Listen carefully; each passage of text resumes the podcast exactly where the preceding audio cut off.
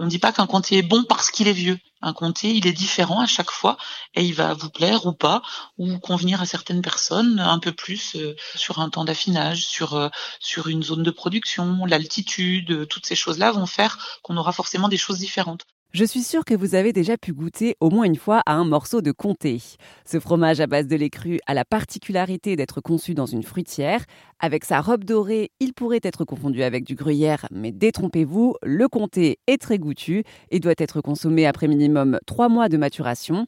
Myriam Chevalier-Dol est à la tête de la Maison du Comté. C'est un tout nouveau musée situé à Poligny dans le Jura qui explique aux visiteurs comment le comté arrive jusqu'à nos assiettes. On trouve un, espace de scénographie, c'est-à-dire que dans cette scénographie, on va avoir trois univers la ferme, le producteur de lait, avec euh, le travail euh, de l'agriculteur, la fruitière avec le fromager, et puis la cave et le maître affineur.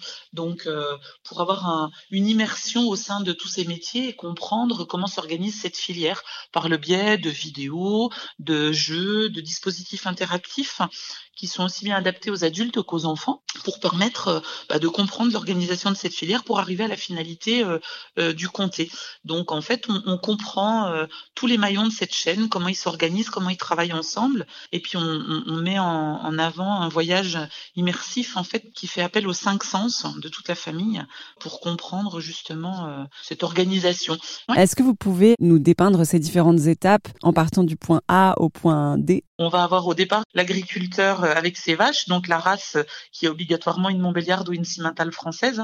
La production du lait, la traite, le temps de la traite, euh, le lait qui va être euh, ramassé euh, impérativement au bout de deux traites au maximum, qui va être porté dans les fruitières, hein, puisqu'on va on va fabriquer du comté uniquement dans des fruitières. On ne fabriquera jamais du comté à la ferme. Ça c'est la règle de base aussi.